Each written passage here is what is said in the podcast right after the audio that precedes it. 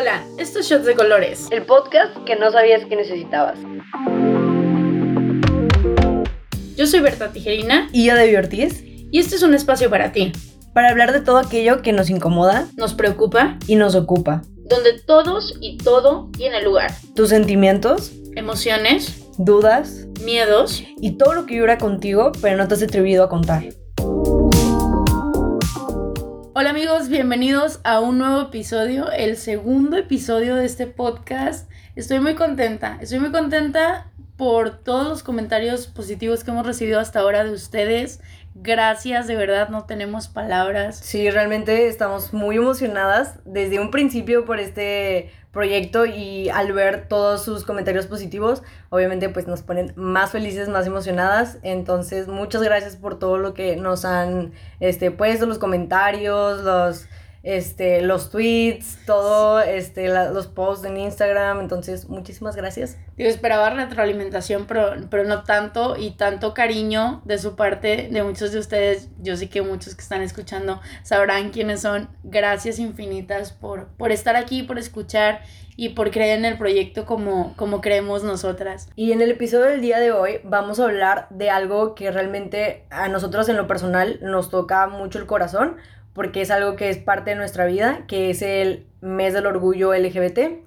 Eh, nosotros formamos parte de la comunidad, entonces es muy importante tocar estos temas. Eh, al ser el mes del orgullo, al ser eh, junio, El mejor mes, ¿eh? el mejor mes, Junio es el mejor mes, de, el mejor mes de, del año. Sí, es bueno poder tocar estos temas para que ustedes, eh, sean o no parte de la comunidad, conozcan por qué se celebra, por qué este, a- ahí están las manifestaciones, por qué la gente sale a, a luchar por los derechos que, que realmente debemos de tener sin, sin la necesidad de tener que manifestar, ajá, sin tener que luchar, pero es algo que se tiene que hacer y que se ha hecho des- desde un acontecimiento en especial que fue el 28 de junio, pero ahorita este, vamos a tocar ese tema. Antes de, de todo esto, vamos a hablarles sobre...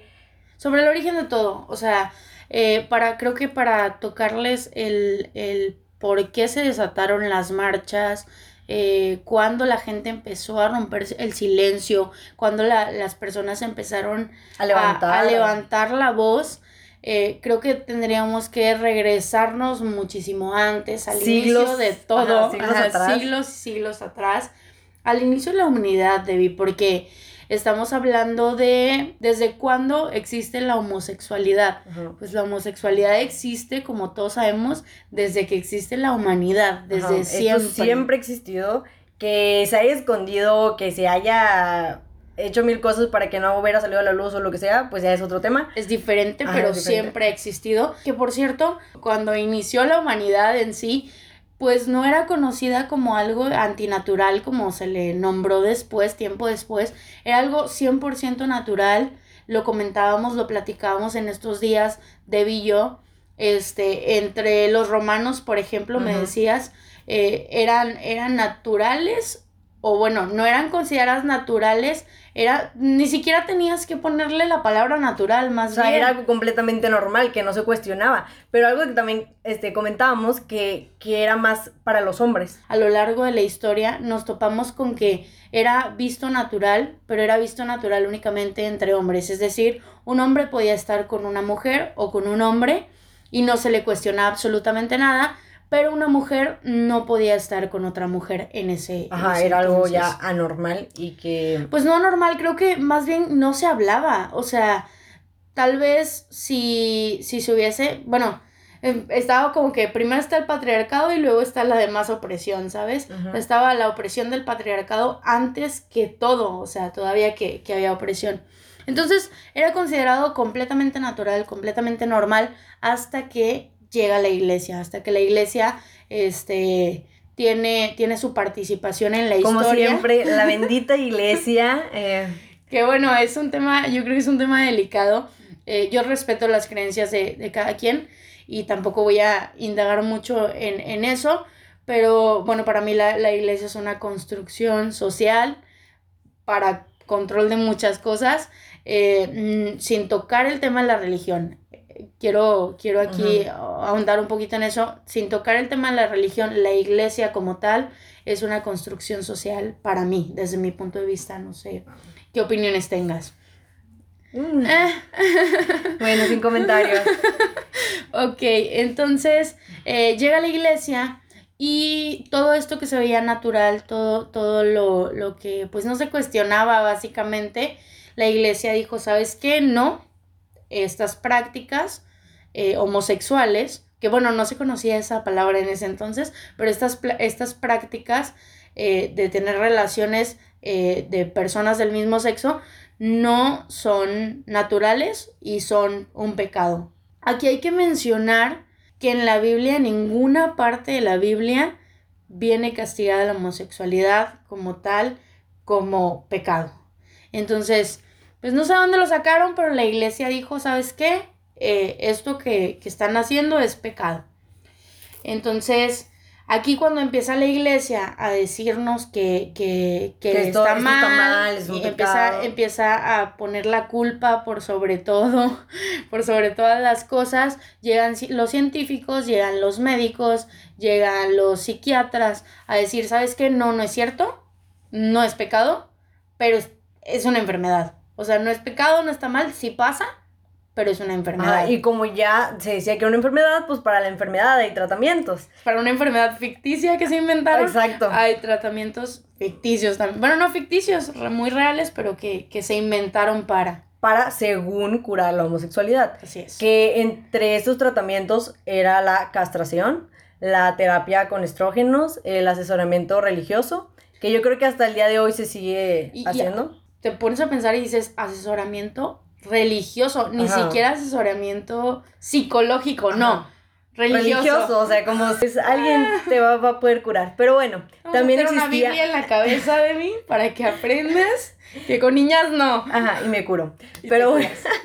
y eh, también estaba como tratamiento la lobotomía. Una práctica médica, entre comillas, que no nada más se utilizaba para curar la homosexualidad, sino que también se utilizaba para muchas otras enfermedades. Como sabemos, pues prácticamente una lobotomía te metían un picayelos por el ojo y, y obtenían pequeñas partes de, de, de, tu cerebro, tal cual, o sea... Son prácticas inhumanas, o sea, son prácticas que... Nunca sirvió para nada, la lobotomía nunca sirvió para nada, pero era la cura de todo, supuestamente. En ese entre, tiempo. En ese tiempo. Y entre ellas, pues la homosexualidad. De hecho, yo había leído un artículo que decía que de las lobotomías que se practicaron en ese tiempo, el 40% de, la, de todas las lobotomías que se practicaban eran para curar la homosexualidad o para reafirmar tu sexualidad.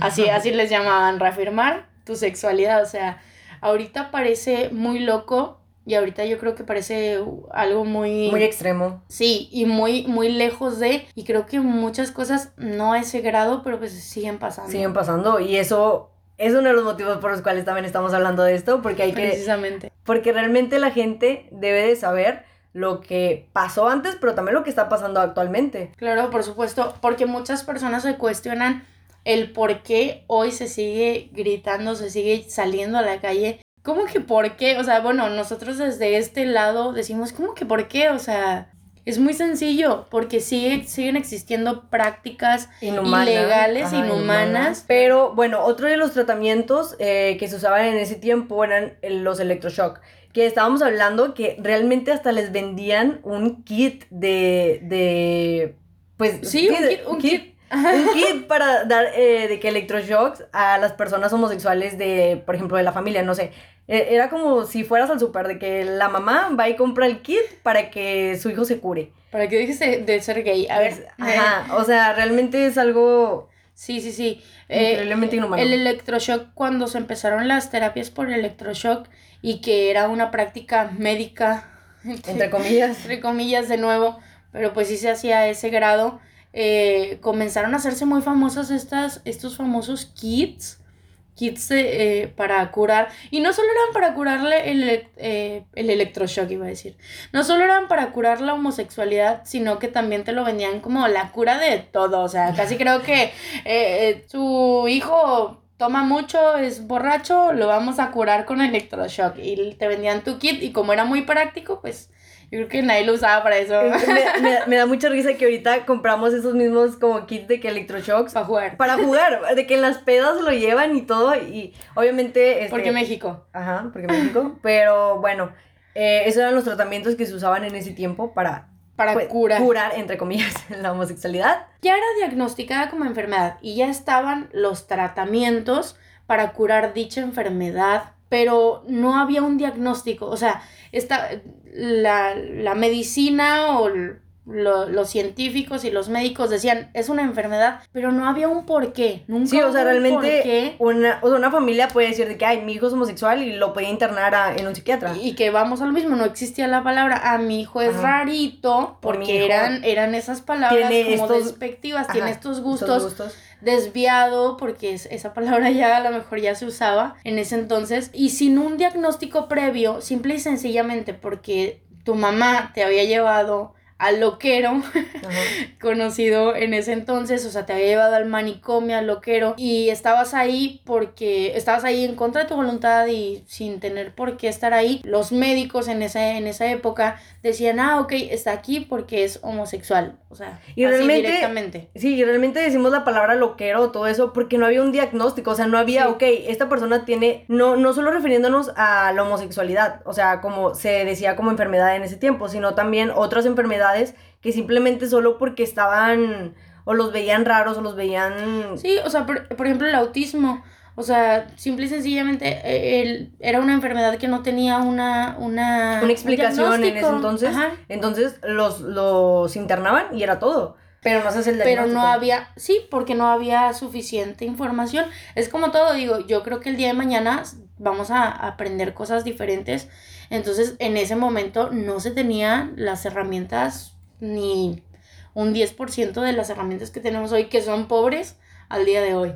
Entonces sí está, está muy, muy delicado ese tema. Para este entonces... ¿Existían leyes? Pues ya, ya se empezaba porque se empezaba a ver... Lo que pasa es que hacían, por ejemplo, si hacían este tipo de, de, de estudios y demás y no encontraban. Porque ya para este entonces había estudios que, que hacían en la formación de tu cabeza, a ver qué onda con tu cabeza lesbiana, está bien, tiene algo diferente con la cabeza heterosexual, las frozen son Entonces ya te decían, si había estudios previos, pero ninguno de Pero pues realmente no, no sale nada porque no hay nada malo. Exacto. o sea, había estudios, pero no llevaban a nada. Entonces cuando, cuando se descubre que hay estudios, pero no, no llevan a nada, el Estado comienza a hacer leyes de mentiritas. Por así decirlo, leyes, pero pues era... Sí, pues eran, eran básicamente leyes como que te protegían, pero no te protegían en sí. Era un, ok, eh, eh, el típico de, yo creo que el típico de las, de muchas mamás ahorita cuando su hijo les dice que es gay, el, ok, pero que no se entere la tía y el tío y el, para qué lo sacas. era básicamente así. O sea, era un, bueno, ok, no, güey, ¿qué hacemos? No nos está dando resultado este rollo, no estamos teniendo, no podemos decir que están mal, pero sí están mal porque no podemos decir que están bien. Ajá. Y, y, empezaron a crear leyes como para proteger a la comunidad LGBT eh, sin protegerla realmente. ¿Por qué? Porque lo que hacían básicamente era decir, aquí está la ley que te protege, que no se cumple, y, por ejemplo, en el caso de los bares, que es para donde va el tema en sí, en el caso de los bares, no sé, el Estado te decía, como ahorita, o sea, si tú quieres sacar un permiso para abrir un bar, tienes que sacar un permiso para vender alcohol en el bar. Lo que se hacía básicamente para decir, estoy cumpliéndole sus leyes, era que a los bares que permitían que, que entraran personas de la comunidad LGBT, LGBT, y más. Pues les, les hacían muchas vueltas burocráticas. O sea, o sea, si era básicamente el, ah, mira, ¿sabes qué? Este vato está abriendo está abriendo para todos. está abriendo su bar para todos. Vamos a, no sé, sabes que no hay permiso para esto, no hay permiso para lo otro. Y les ponían un montón de o sea, trabas. Sí, eran realmente muchas trabas para no dar los permisos y que pues la gente de la comunidad. Ajá. que no operaran para que la gente de la comunidad, aunque tenía leyes, pues no se respetaban al final de cuentas. Y qué coraje. Qué coraje. Ah, o sea, nos ponemos a pensar hoy en día que lo que tenemos que luchar es, es, es poquito o es menos y, y... De lo que se hacía en ese tiempo. Sí, de, la, de todas las luchas que, que existieron. Por ejemplo, la Matachin Society, que fue una, una fundación, bueno, una sociedad que se fundó en el año de 1950 aproximadamente en Estados Unidos. Una de las primeras sociedades que luchaban eh, a favor de los derechos de la comunidad, que hizo mucho, pero entre todas las cosas que, que, que hizo la, la sociedad, eran más hombres. O sea, todavía aquí, todavía en este punto, en 1950, todavía pues las lesbianas no figuraban. Era más visibilidad de hombres homosexuales. Sí había, sí había, obviamente siempre ha habido, este, pero, pero no había tanta visibilidad, o sea, había muy, muy poca visibilidad. Entonces, esta sociedad lo que hacía era eh, luchar por más leyes y porque se respetaran las leyes que existían en ese momento, que ya dijimos eran leyes de mentiritas. Y básicamente lo que querían era poner en jaque al gobierno. Sea, querían rebelarse contra el Estado porque decían, ok, tenemos nuestras leyes, pero no las estás respetando. ¿Cómo le hago? Ellos dijeron, ¿cómo le hago para evidenciar que en los bares donde supuestamente se nos respeta, no se nos está respetando, sigue habiendo discriminación y demás. Es ahí donde tres hombres pertenecientes a la sociedad y una persona del periódico de, del New York Times entran dentro de un bar eh, a pedir un trago. O sea, entran las tres personas, ellos tres entran, piden un trago en la barra y cuando se lo sirven, uno de ellos, con toda la intención de evidenciar la situación, menciona, dice, soy un hombre abiertamente homosexual y me voy a tomar mi trago. En ese momento el bartender tapa su vaso. Se me pone la piel chinita, te lo juro. Sí. Tapa su vaso y ya, y ya tapé yo aquí el vaso. Sí. en ese momento tapan su vaso y le prohíben beberse el trago por el simple y sencillo hecho de ser homosexual. En este momento hay que mencionar que ya había leyes pero vamos a lo mismo, no se, no se respetaban. Y había mucha discriminación, cero, cero tolerancia. Exacto. Y hay, hay, una fotografía que se las vamos a dejar por ahí en Instagram. De hecho, les vamos a dejar fotografías de, de todo el evento, de todos los eventos previos a Stonewall, que es de, de, a dónde vamos y de lo que les queremos platicar más a fondo. Pero, pero queremos enseñar esta fotografía porque creo que es un parteaguas. Es un parteaguas entre lo que se creía o lo que decían que estaba sucediendo o lo que decían que las leyes defendían y lo que no se estaba defendiendo. Para nada se estaba defendiendo. Al día siguiente eh, se publicó en el periódico un artículo que, bueno, como que ayudó o no ayudó, eh, que, que, creo que mencionaba algo así como tres desviados entran en un bar y se les niega un trago. O sea, ya eh, seguían utilizando la palabra desviados, pero como quiera ya había como te ayudo, pero no te ayudo.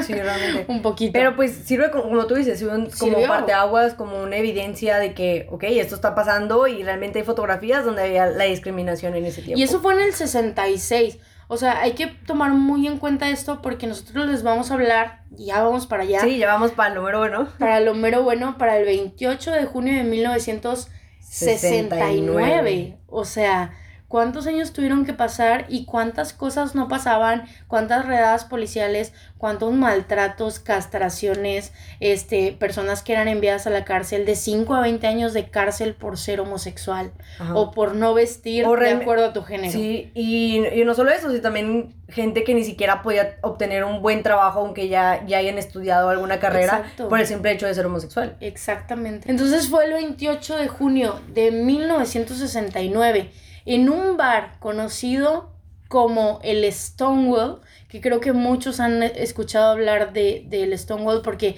es prácticamente el inicio de- del Día del Orgullo, es prácticamente el inicio de las marchas y todo lo que conocemos hoy como junio, el mes del orgullo. En el barrio de Greenwich Village, precisamente este, se suscitaron los hechos que detonaron estas marchas, que detonaron lo que hoy conocemos como las marchas, como el mes del orgullo LGBT. Para este entonces existían múltiples redadas policiales en los bares donde la comunidad LGBT frecuentaba.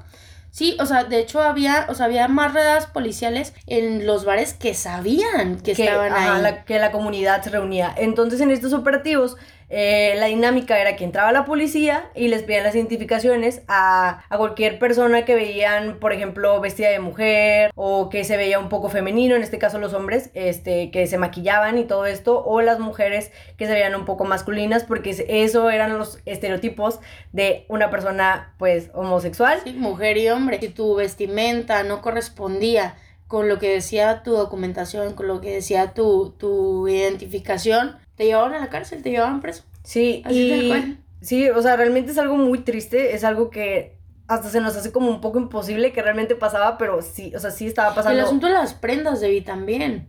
O sea, porque, porque, ok, si tú llevas más de, si tú llevabas más de cuatro prendas no correspondientes a tu género, así tal cual suena muy estúpido y muy loco, no sé cómo decirlo. Si llevas más de cuatro prendas no correspondientes a tu género, estabas cometiendo un delito.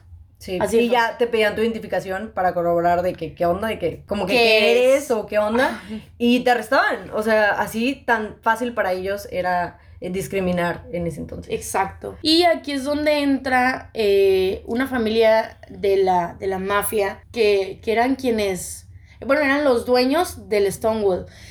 Eh, en este entonces existían todas estas redadas de las cuales nos, nos comenta Debbie en todos los bares de la ciudad.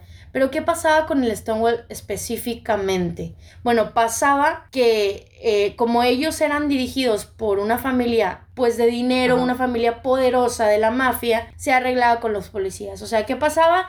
Que, que, no hacían las redadas policiales oficiales. O sea, básicamente sí las hacían. Lo que se hacía era que se seguían haciendo estas redadas policiales, pero estaban arregladas con los policías. ¿Por qué? Porque los dueños del bar les pagaban. Sí, realmente eran puras redadas actuadas. Ajá, exacto. Era una actuación, llegaban, pedían los, las identificaciones y se iban como si nada pasara. Es por eso que el Stonewall era tan conocido y era tan frecuentado por personas de la comunidad. Sí, tan popular eh, sobre la comunidad LGBT de, de, Nueva York. Y bueno, esa noche se encontraba Marsha P. Johnson y su amiga Silvia Rivera, que son unas famosas activistas de la comunidad, quienes estaban ahí celebrando el cumpleaños de Marsha. Cuando comenzó el operativo, la policía entró al lugar pidiendo, este, como normalmente siempre lo hacían, de que las identificaciones, que como les habíamos comentado, este, según en este bar eran las redadas actuadas. Entonces para ellos era completamente normal que esto pasara. Y como ya habíamos mencionado, este, se, se llevaban preso a todo el quien no correspondía con su identificación. sí, ah, y con su vestimenta y todo esto. Y se estaban, o sea, justamente esa noche mm, todo estaba fuera de lo normal. O sea, no era. Se estaban dando cuenta que no era una redada sí, de inicio, actuada. Exacto. De inicio, creo que la, la gente haber dicho, ah, ok, un operativo. Como, tantos, ajá. como tantos que, que están arreglados. No se sabe muy bien qué pasó esa, precisamente esa noche, la noche del 28 de junio, pero se comenta que muy posiblemente los dueños del bar tuvieron ahí, no sé, empezaron a, a, tener asuntos más importantes que tratar y no se arreglaron con la policía y se comenta que por eso ese operativo no era un operativo como los otros, no era un operativo actuado, sino un operativo real. Y fue cuando la gente del bar se comienza a dar cuenta, como tú dices. Ajá, sí era, un, era un operativo real porque se empezaron a dar cuenta que se estaban propasando con las mujeres que estaban ahí y que también estaban tratando mal a las personas que estaban vestidas de mujer. Y que eso pues no, no, no, pasaba anteriormente. Porque pues, pagaban para que esto no pasara. Para que no pasara, ajá, sí. En eso, en eso que estaban, en que íbamos ya se me fue la historia. Estaban celebrando el, cumpleaños, como ya había mencionado Debbie, Marsha P. Johnson y Silvia Rivera.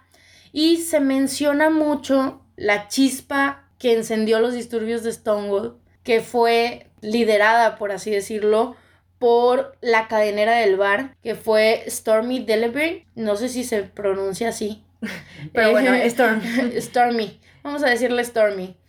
Eh, una lesbiana y drag king, o sea, ella se vestía de hombre, que comentaban que era pues muy defensora de, de, todas las lesbianas que frecuentaban el bar y que siempre como que las cuidaba mucho y demás. A ella ya la habían sometido en varias ocasiones, el operativo estaba en curso y la habían sujetado varias veces se había escapado como cuatro veces. Comentan que antes de sus palabras, de las palabras que detonaron todo el, el desmadre. Básicamente el desmadre. el desmadre que se hizo en el, en el bar esa noche. La habían ya tratado de subir a una patrulla en cuatro ocasiones y se les escapó. Eh, Ay, golpeaba a los policías. Sí, golpeaba a los policías y demás.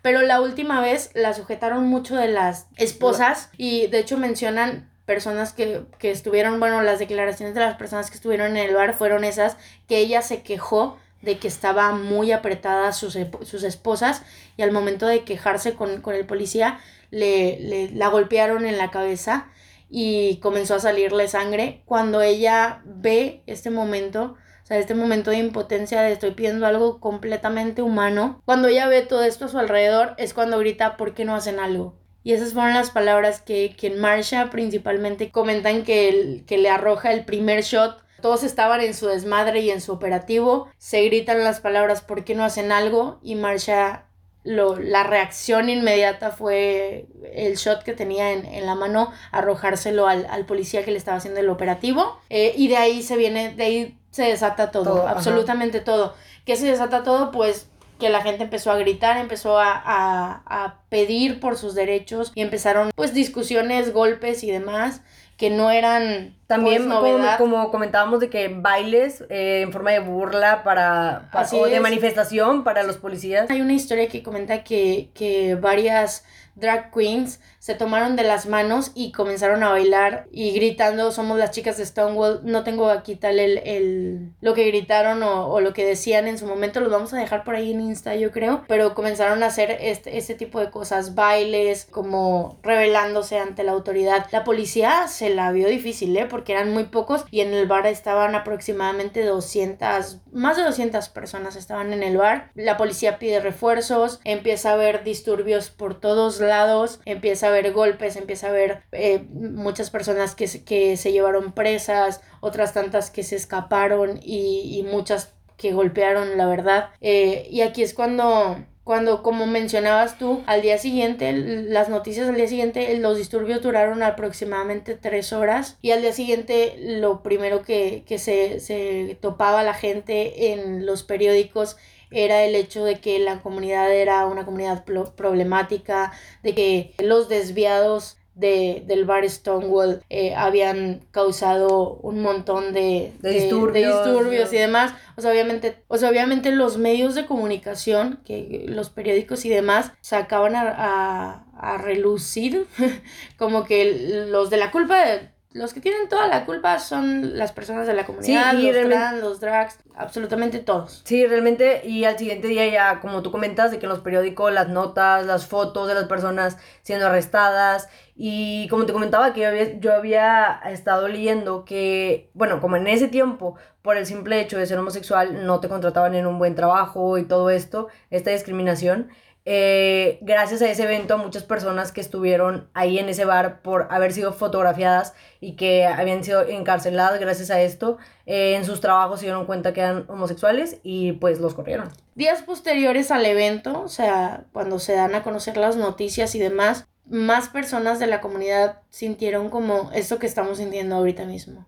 O sea, esa impotencia, ese, ese coraje, esa, esa, ese sentido de injusticia que estamos sintiendo nosotros ahora mismo y comenzaron a manifestarse. Ahí fue donde iniciaron oficialmente las manifestaciones. Fue cuando dijeron esto no puede estar pasando. Fueron como tres o cuatro días de manifestaciones este, posteriores a, a esa noche y fue cuando, cuando la gente ya creo rompió el silencio, no 100%, pero se empezó a hablar del tema. O sea, antes había disque leyes y había disque esto y disque lo otro, pero no, no se hablaba como tal y no se, no se era tan claro al tema ni se, ni se rompía el silencio. Luego, un año después, en 1970, se conmemora el primer año de lo que pasó en este bar en Nueva York.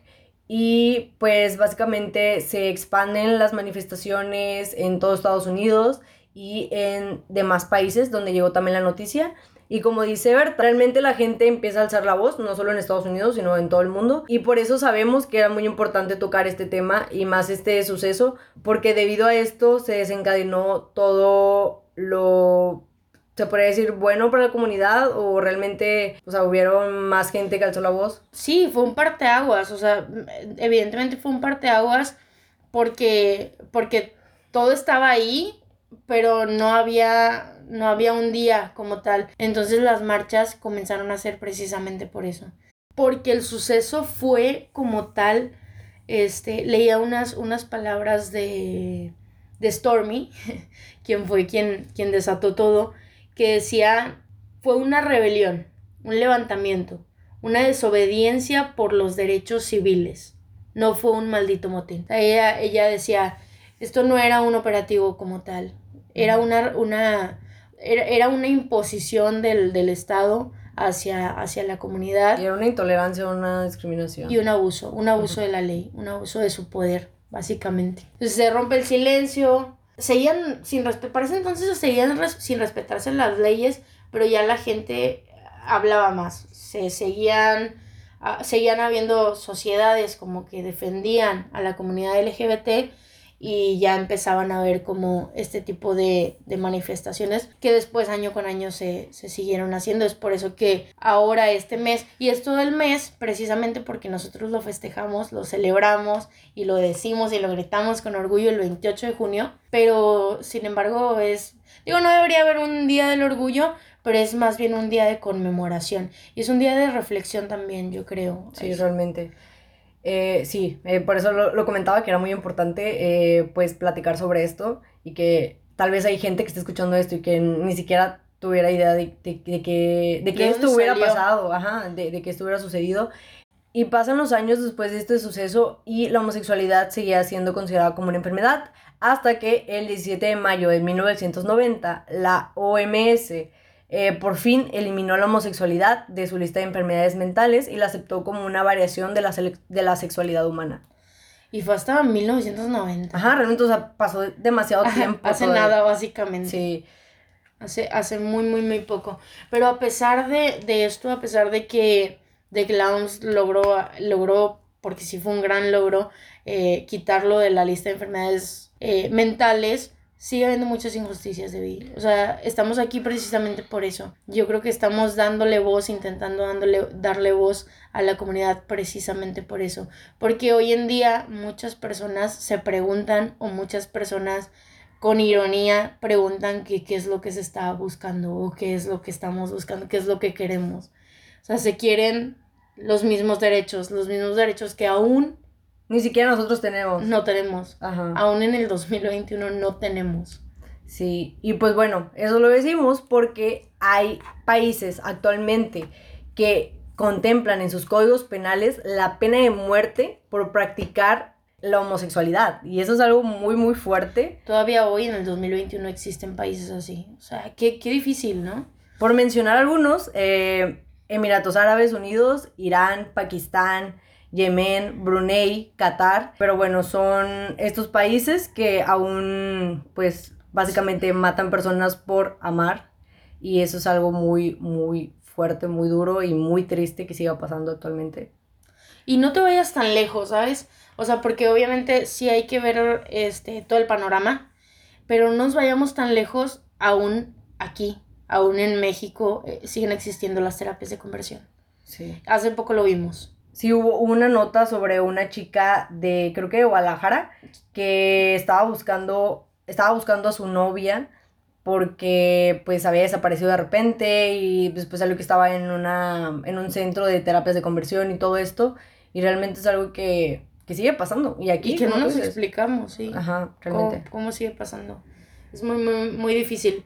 Entonces es por eso que, que estamos aquí, es por eso que en junio se celebra el mes del orgullo y que nosotros lo, nosotros lo celebramos todos los meses y todos los días. Porque estamos celebrando el hecho de que pues, tenemos la libertad de amar y de seguir teniendo la libertad de amar y tal vez para otras personas no la tienen como en, otros países, como los países que les comenté anteriormente, el poder celebrar el tener la, libertad, la libertad que, que tanto se luchó antes. Y es un derecho que es primordial y que algunas personas no lo tienen por el simple hecho de, pertenecer en la comunidad. De amar diferente. Exactamente. Así de sencillo. Así de sencillo y triste.